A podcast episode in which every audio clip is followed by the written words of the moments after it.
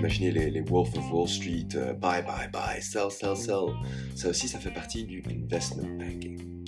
C'est vrai que c'est un marché très large et il faut surtout pas se perdre là-dedans avec tous les termes. Il faut penser qu'en fin de compte, la finance, c'est juste, ok, il y a des gens qui ont de l'argent et qui vont l'investir et il y a d'autres gens qui vont conseiller les gens qui ont de l'argent. Je dis parfois en, rigolant quand, on pose What do you do? I make slides and I do Excel. C'est un peu simplistic, but that's what you do. Il y a beaucoup de gens qui veulent rentrer en investment banking. Et donc, comme banque d'affaires, tu as le luxe de dire no, no, no, yes, c'est une heure. Bonjour et bienvenue dans Best Regards, le podcast qui a pour but de permettre aux jeunes et futurs diplômés d'aborder de façon sereine et éclairée le choix de leur premier emploi. Bonjour à tous, moi c'est Anaïs et aujourd'hui nous allons aborder un thème que beaucoup d'entre vous attendiez, le monde du M&A et de l'investment banking. Donc pour cela, j'ai le plaisir d'être accompagnée par Arthur Vrigem, analyste chez Lazare à Bruxelles. Bonjour Arthur et bienvenue sur Best Regards. Bonjour Anaïs. Alors Arthur, après un bachelier en ingénieur de gestion à la KU Leuven, tu décides de faire ton master à l'UCL et d'intégrer le SEMS, qui te donne donc l'opportunité de faire deux Erasmus, l'un à Saint-Gallon en Suisse et l'autre à HEC Paris. Donc pendant tes études, tu fais plusieurs stages pour enfin intégrer Lazare en 2017, juste après le diplôme, en tant que off-cycle interne. Tu travailles dans cette banque depuis maintenant plus de trois ans et tu occupes actuellement le poste d'analyste. C'est un parcours assez impressionnant, en particulier pour les étudiants qui ont un intérêt pour le monde de la finance. Et euh, pour ceux qui seraient moins familiers avec ce secteur, est-ce que tu pourrais tout d'abord nous faire un rapide tour d'horizon Donc on entend beaucoup de termes comme euh, M&A, investment banking, private equity, hedge funds, etc. Mais on s'y perd assez vite et c'est assez compliqué de comprendre qui fait quoi. Donc, est-ce que tu pourrais clarifier tout ça pour nous? Là, je vais essayer. J'ai commencé avec M&A puisque c'est ce que je fais. Euh, mergers and Acquisitions, qui est une partie de l'investment banking, une banque d'affaires. Et donc, il faut, toujours voir ça d'un côté transactionnel, puisqu'on travaille sur des transactions M&A, entre autres. Et donc, un client va approcher une banque d'affaires pour faire une transaction M&A, ou nous, on va approcher un client pour lui proposer des idées. Est-ce que vous voulez regarder ce marché, c'est ultra intéressant, acheter ces entreprises X, Y, Z, voici les targets, etc. Donc on va vraiment leur dire, euh, voici les idées. Et donc euh, donc comme j'ai dit, c'est une division d'investment banking, où on conseille les clients pour les transactions. Investment banking, c'est un peu plus large. Et le, le, mot investment banking, c'est en fait, c'est un bit of a misleader. Puisqu'en fait, nous, on va rien investir nous-mêmes. Enfin, il y avait avant 2008 que les, grosses banques avaient des, budgets eux-mêmes où ils tradaient, ils vendaient, mais après 2008, ça s'est un peu diminué. Euh, mais on va, on va conseiller les clients où investir leur argent. Et donc, c'est bien dans le cas des M&A, des clients euh, corporate ou des clients private equity, et j'y reviens, où est-ce qu'ils doivent acheter, qu'est-ce qu'ils doivent vendre euh, comme entreprise. Puis à l'intérieur de l'investment banking, il y a aussi ECM par exemple, Equity Capital Markets. On va conseiller les clients quelles actions ils doivent acheter. Il y a Debt Capital Markets, euh, donc quelles dettes ils doivent vendre ou, ou acheter. Sales and Trading, euh, un peu imaginer les, les Wolf of Wall Street, euh, buy, buy, buy, sell, sell, sell. Ça aussi, ça fait partie du investment banking. Mais in fine, on, on, vend du, du conseil pour où est-ce que d'autres gens doivent mettre leur argent. Donc ça c'est un peu investment banking. Puis euh, tu m'as dit private equity. Private equity, on appelle ça des fonds. Donc c'est, il faut imaginer c'est comme un pot d'argent qui eux disent regarde, euh, on a beaucoup, beaucoup d'expérience dans le marché X, on a levé 500 millions, 1 milliard, etc. On va euh, utiliser cet argent pour acheter des entreprises dans un certain secteur ou dans plusieurs secteurs afin de diversifier, euh, et on va les améliorer avec notre expérience, puisque nous, on sait comment ça marche bien. Et puis, 4-5 ans plus tard, on va euh, les vendre. Ça, c'est un peu private equity. Et private equity, quel est le lien un peu avec investment banking? C'est que euh, nos clients, vu de, la perspective investment banking, c'est entre autres des private equity. Dans, dans une division M&A, on a beaucoup de, de, réunions avec des private equity, on va leur dire Hey guys, euh, regardez ce secteur ultra intéressant, il y a beaucoup d'activités là-dedans. Euh, regardez ces targets X, Y, Z, est-ce que ça vous intéresserait? Et puis, euh, ils vont nous engager, si on fait bien le job, pour approcher une entreprise et dire, OK les gars, on, veut vous acheter. Et on va leur dire un peu, OK, vu notre recherche, voici le prix que vous devez payer, voici ce que d'autres gens payent. C'est vraiment les aider à travers une transaction. Hedge funds, that's a, special animal. Hedge funds, c'est aussi un autre genre de, pot d'argent. Donc, contrairement avec investment banking où, tu sais, we don't invest, they invest, ils vont investir d'une manière spéciale où ils vont parfois parier avec le marché et parfois parier contre le marché et faire les deux en même temps. Comme ça, ils sont hedged, ils sont un peu protégés. Si le marché va mal, eh ben, leur pari où ils pensaient que le marché allait aller mal vont bien le faire et leurs autres paris vont mal faire. Et donc, c'est une stratégie d'investir. Just hedged. C'est vrai que c'est un marché très large et il faut surtout pas, pas se perdre là-dedans avec tous les termes. Faut penser qu'en fin de compte, la finance, c'est juste, OK, il y a des gens qui ont de l'argent et qui vont l'investir et il y a d'autres gens qui vont conseiller les gens qui ont de l'argent. Et donc, euh, je pense qu'on va commencer avec ça. Super, bah écoute, merci pour euh, ta description et ton explication super complète. Euh, moi déjà, ça m'aide pas mal, donc je suppose que ça sera la même chose pour nos auditeurs. J'espère. et du coup, toi, tu nous avais dit que donc, chez Lazare, tu conseilles des acteurs financiers sur des transactions de M&A. Donc la question que je me pose maintenant, c'est, in fine, quelle est la différence entre un consultant en stratégie qui, par exemple, ferait une mission pour un fonds de private equity et une équipe chez Lazare qui travaillerait pour le même client? Donc justement, on avait fait une capsule avec une consultante en stratégie chez McKinsey il y a quelques semaines maintenant. Et je trouve ça assez euh, intéressant de comparer vos deux rôles et donc votre positionnement par rapport euh, aux clients. Il faut, savoir que d'abord, un consultant, et c'est vrai pour un consultant de McKinsey ou Big Four ou autre, partout, ils sont payés par équipe, par heure, pour leur mission. Une banque d'affaires comme, comme Lazare ou comme d'autres, on est payé un peu un retainer par mois, mais on se fait vraiment payer, c'est en termes de success fee. Par exemple, nous, on peut travailler pendant X mois sur une transaction, et s'il n'y a pas de transaction, ben en fait, on ne se fait pas payer. Un consultant se fait payer euh, à l'heure, et donc eux, ils billent euh, leurs équipes. Et donc, tu fais ton rapport, tu fais ton étude. Mais je trouve que comme banque d'affaires, tu es quand même un peu plus investi dans le résultat, puisque, euh, oui, c'est très chouette, hein, tout, ton rapport, mais si ça ne mène à rien, ben, ton entreprise ne se fait pas payer, et puis ben, bonus fin d'année, c'est un peu plus triste. Quoi. En termes de, contenu, c'est vrai qu'il y a beaucoup de similitudes. Hein. On fait des, recherches, on conseille, surtout dans côté M&A où je parlais avant, on conseille des entreprises, regardez quel marché, quels quel, acteurs sont importants et tout ça. Il y a beaucoup de similitudes. Sauf que je pense que euh, McKinsey, BCG, Bain, euh, tous les consultants stratégie, ils sont vraiment master of their domain. They know what they're talking about. Je pense qu'un banquier va faire un peu du même travail, mais ça va être aussi beaucoup plus dans le contexte de la transaction. Je parlais récemment à un ami consultant, il m'avait dit Oui, regarde, my job stops at EBITDA. Ils font, ils font vraiment des, des, des, études de croissance, des études de marché, tandis que nous, on va vraiment gérer plutôt un, process à l'intérieur lequel les consultants, on, utilise et on a besoin de consultants. Si on regarde ça d'un côté euh, transaction, il y a un client private equity qui, voulait racheter une entreprise, ben on est tous consultants, avocats, euh, due diligence guys, euh, bankers, tous ensemble dans un kick-off avec le client. Et dans un processus, ok, on, va acheter cette entreprise X. un banquier va beaucoup plus être dans, un mur entre les clients et les autres conseillers et on va euh, faire des weekly calls avec les consultants. Ok, vous en êtes où pour cette étude de ce marché Combien est-ce que vous pensez que X, Y, Z va, va croître Et donc, on va utiliser leur info, puisque eux, they're, consultants, they know what they're talking about, pour intégrer tout ça dans, dans nos modèles et euh, nos analyses à nous. Et euh, on va vraiment, dans le reste de, de la transaction, parler avec consultants, avocats, les équipes de due diligence des Big Four, pour euh, former notre analyse à nous et gérer la transaction. Merci pour ton explication super complète.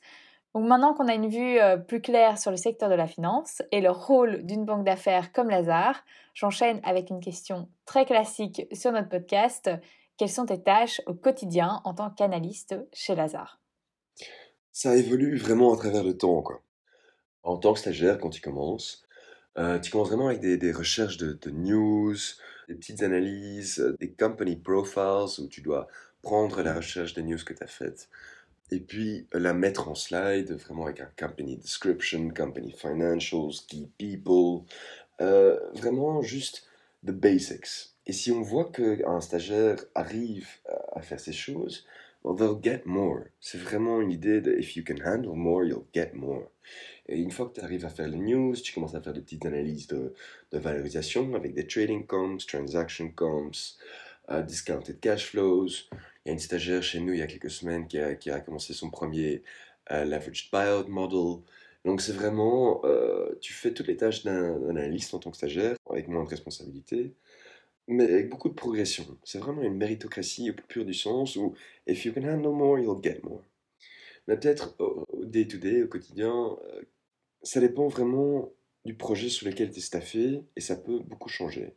Par exemple, si, euh, je vais, raconter une journée de ma semaine cette semaine-ci, euh, à 9h30, puisque bon, les, journées d'un banquier, ça commence relativement tard. Hein. Moi, je, je, commence vers 9h30, 9h45.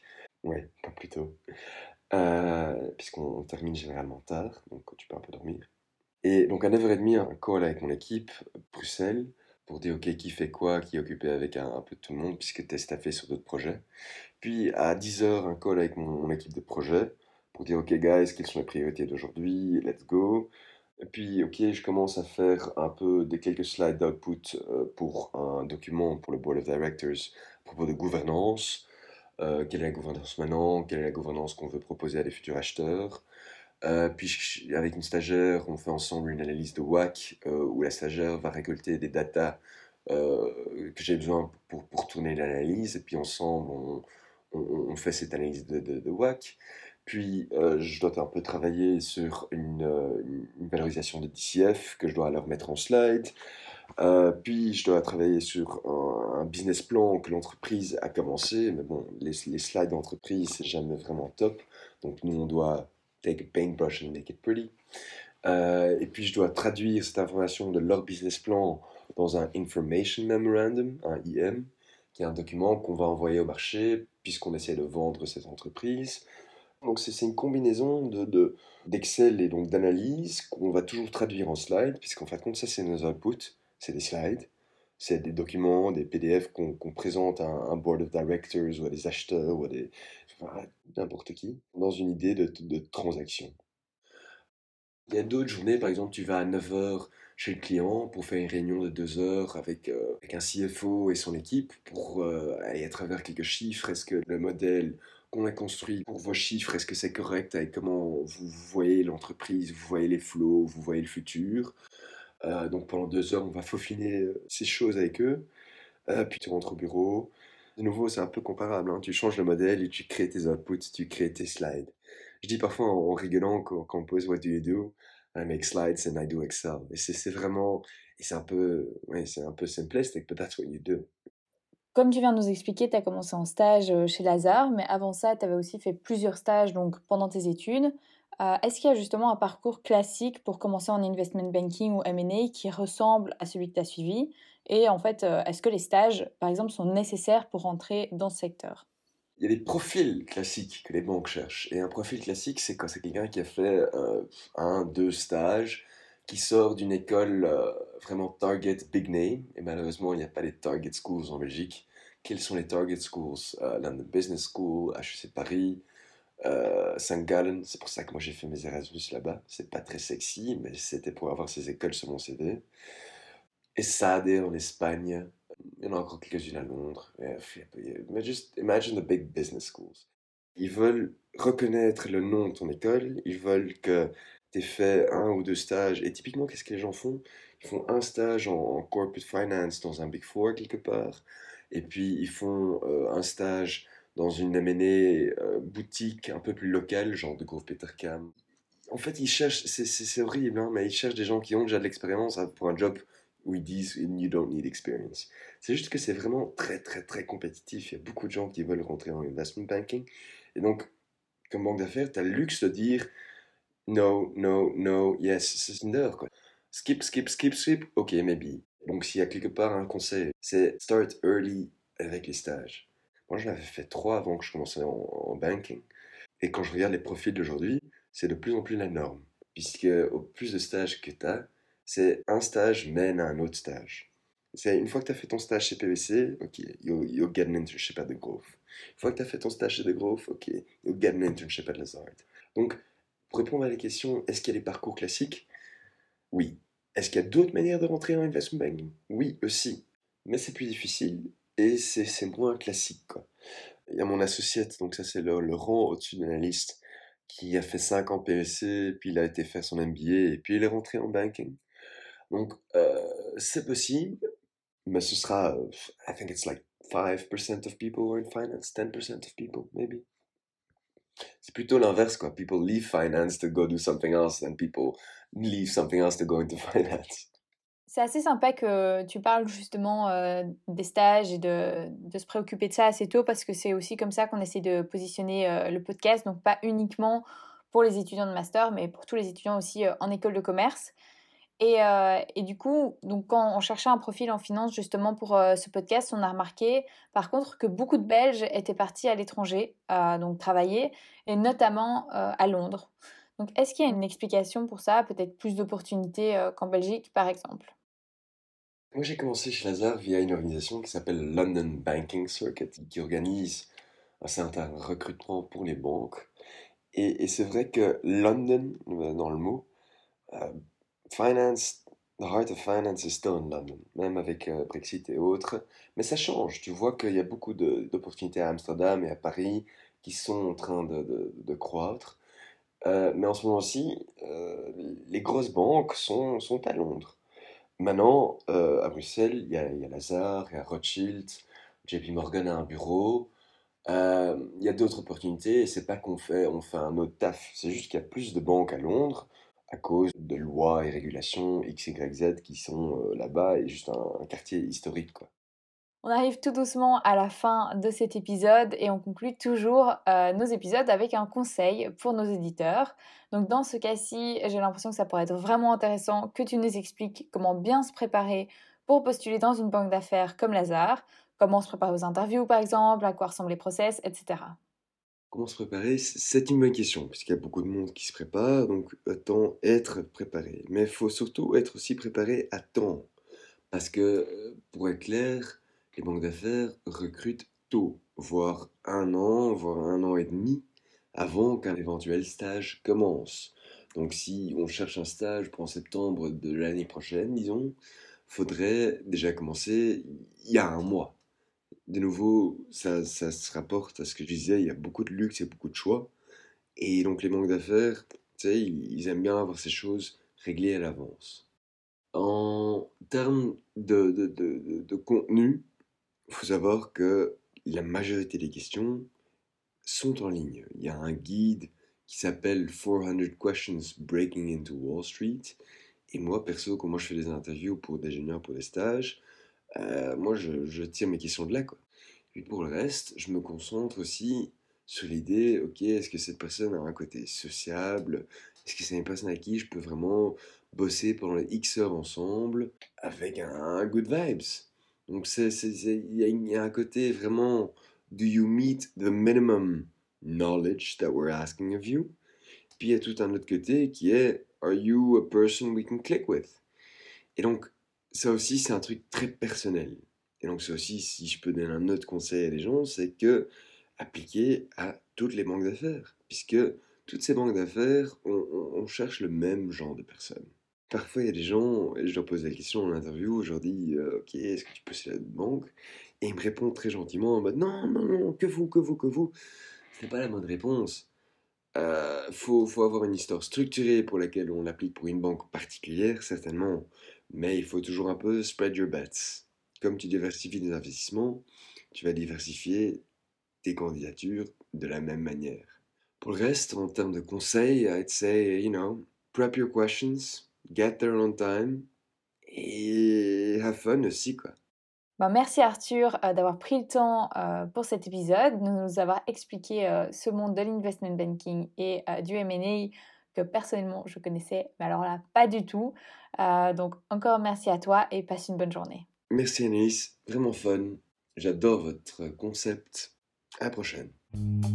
Merci d'être resté avec nous jusqu'ici. On espère que l'épisode vous a plu. Si c'est le cas, n'hésitez pas à vous abonner, à partager notre contenu et à nous laisser 5 étoiles sur Apple Podcast. Ça nous aidera à nous faire connaître auprès d'autres jeunes et futurs diplômés.